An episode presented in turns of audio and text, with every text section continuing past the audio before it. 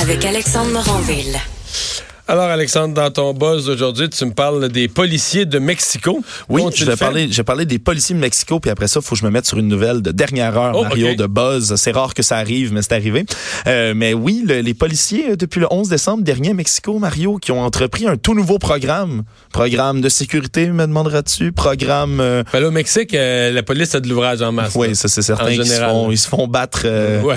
par les par les forces les forces armées des cartels, mais non, ça n'a aucun rapport avec les cartels. C'est un autre problème de santé publique par contre qui n'est pas la drogue et c'est l'obésité.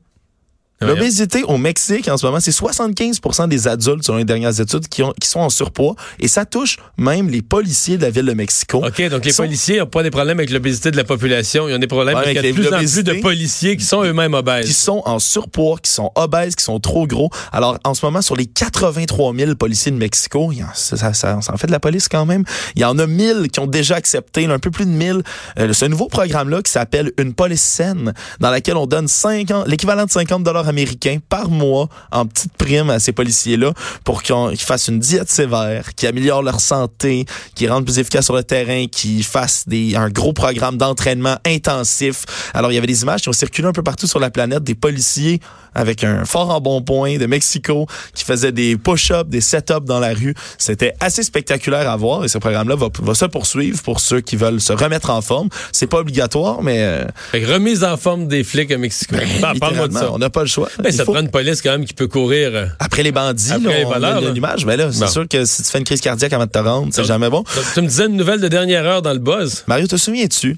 À presque pareille date, l'an dernier, en décembre, euh, on parlait d'une histoire un peu, un peu incroyable, si on veut, euh, d'un homme, hein, un Canadien, en plus, qui serait décédé. On parle de Gerald Cotton, qui était mort le 9 décembre dernier soudainement dans un voyage humanitaire en Inde, des suites de la complication de sa maladie de Crohn, on dit. Mais lui, c'est un homme qui, a- qui est propriétaire d'une entreprise de crypto-monnaie. Je sais pas si tu te souviens de cette histoire-là. Et il est mort. Et là, l'argent dans son était- ordi, l'argent il y a était plus récupérable. hein. 180 millions de dollars en crypto-monnaie seraient dans son ordi parce qu'il serait mort sans avoir donné de mot de passe, ni à sa veuve, ni à ses amis, Je ni à sa ça. Mais là, en ce moment, il est les avocats d'un regroupement de clients de cet homme-là, parce que c'est l'argent qui appartenait aux clients, cette compagnie-là a dû présenter faillite après ça, qui en ce moment ont fait une demande aux, euh, aux autorités canadiennes ici pour faire l'exhumation et l'autopsie du corps de cet homme-là, parce qu'ils sont convaincus qu'il n'est pas vraiment mort ou que c'est pas lui qui est décédé.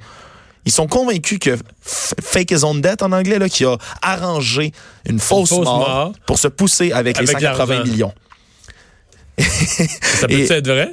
Ça, écoute, c'est selon les dires de ce regroupement-là, les avocats, ils prennent ça extrêmement au sérieux. Ils veulent vraiment En fait, faire la question, c'est l'exhumation. est-ce que dans un pays comme l'Inde, tu pourrais, genre, euh, soudoyer euh, un, euh, un agent de la paix quelconque ou un notaire ou un je sais pas quoi, là, pour qu'il te fasse un acte de, décès ou, ben, avec un médecin ou une couple de personnes, tu leur donnes... Que t'as 180 millions en jeu, là, Ben, tu, peux, le- tu peux leur en donner un. Puis lui, c'est les 180 millions de 115 000 de ses clients. Là. Il y en avait beaucoup des clients. D'ailleurs, sa veuve, du nom de Jennifer Robertson, a reçu toutes sortes de menaces de mort. Elle dit, elle se fait menacer continuellement par des gens de ce regroupement-là qui disent, il est pas vraiment mort, il s'est poussé avec notre argent, t'es dans le coup, tu sais tout. Euh, pourquoi toi, t'aurais pas eu les codes? Alors, c'est, c'est, c'est, c'est une vraie histoire. La veuve, la veuve, évidemment, se dit dévastée d'apprendre que son mari, feu son mari, va être exhumé, si c'est bien lui.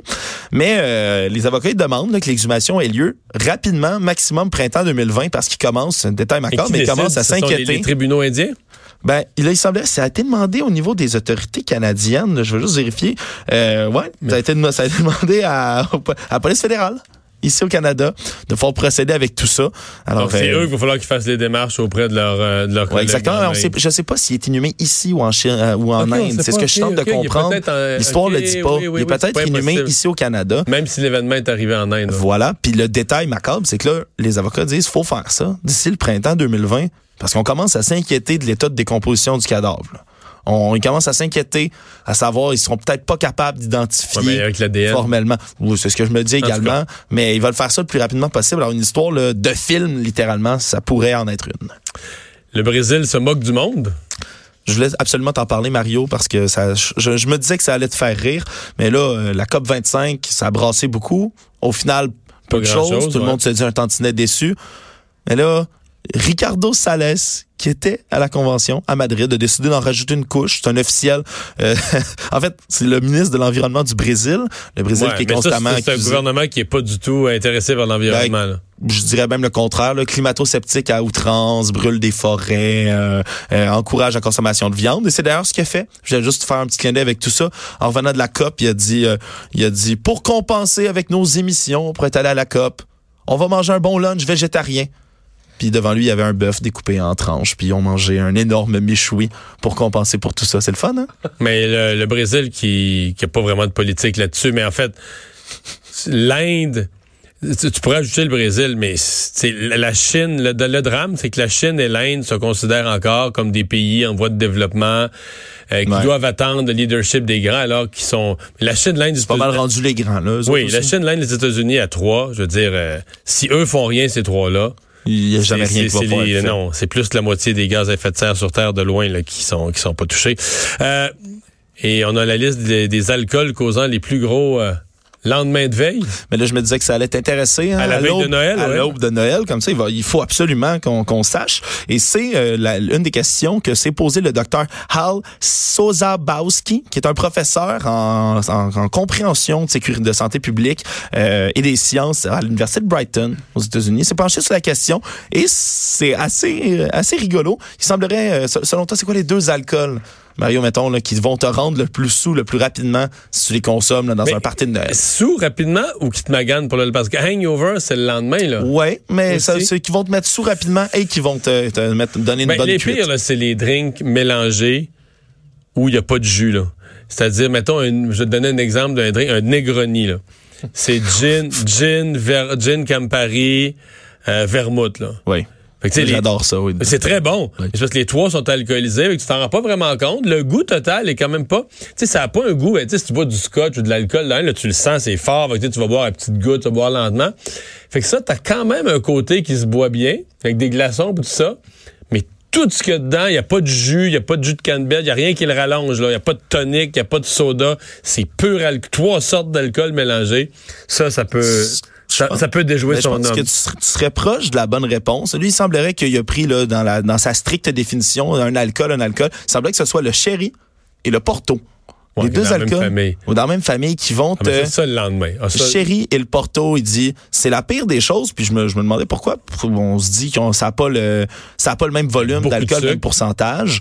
Euh, comparativement par exemple à ce qui est un whisky ce qui explique, c'est qu'un whisky, comme c'est dans la quarantaine de pourcents, il semblerait que ça soit tellement fort quand tu le prends dans ton estomac que euh, c'est long à ce que ce soit absorbé par les parois de ton estomac, tout cet alcool-là. Oui, évidemment, tu vas devenir sous, mais ça va pas arriver de manière aussi immédiate puis foudroyante. Ce qui est le Porto, oui, parce qu'il dit une bière, 5% ça se prend bien, ça t'en prend beaucoup plus pour que ça soit infusé. Mais il dit quand tu es dans le porto, tu es dans vingtaine de pourcents, il dit ça rentre facilement dans le sang. Quand tu le consommes, hop, c'est quand même relativement beaucoup, d'alcool. C'est pas trop fort, fait que tu as le goût d'en reprendre tout de suite, de reprendre un verre, hop, et c'est absorbé presque directement dans ton sang. Alors il dit ça, ça, ça, c'est très fort. Même chose pour Alto Porto. Alto Porto, mais également au champagne. Ah ouais? champagne. Ouais, il semblerait que tout ce qui est alcool euh, carbonisé, si on veut, le carbone qui aiderait euh, à ce qu'on puisse prendre plus rapidement euh, du champagne. D'ailleurs, je sais que Master, il est déjà entré en studio, puis il me parlait un peu plus tôt que lui, ça le buzz, le champagne. ce qui explique D'ailleurs, il s'est expliqué que c'est que c'est ce carbone-là, lorsque tu consommes cet alcool-là, qui te fait monter à la tête rapidement la sensation d'avoir pris un verre. Merci Alexandre.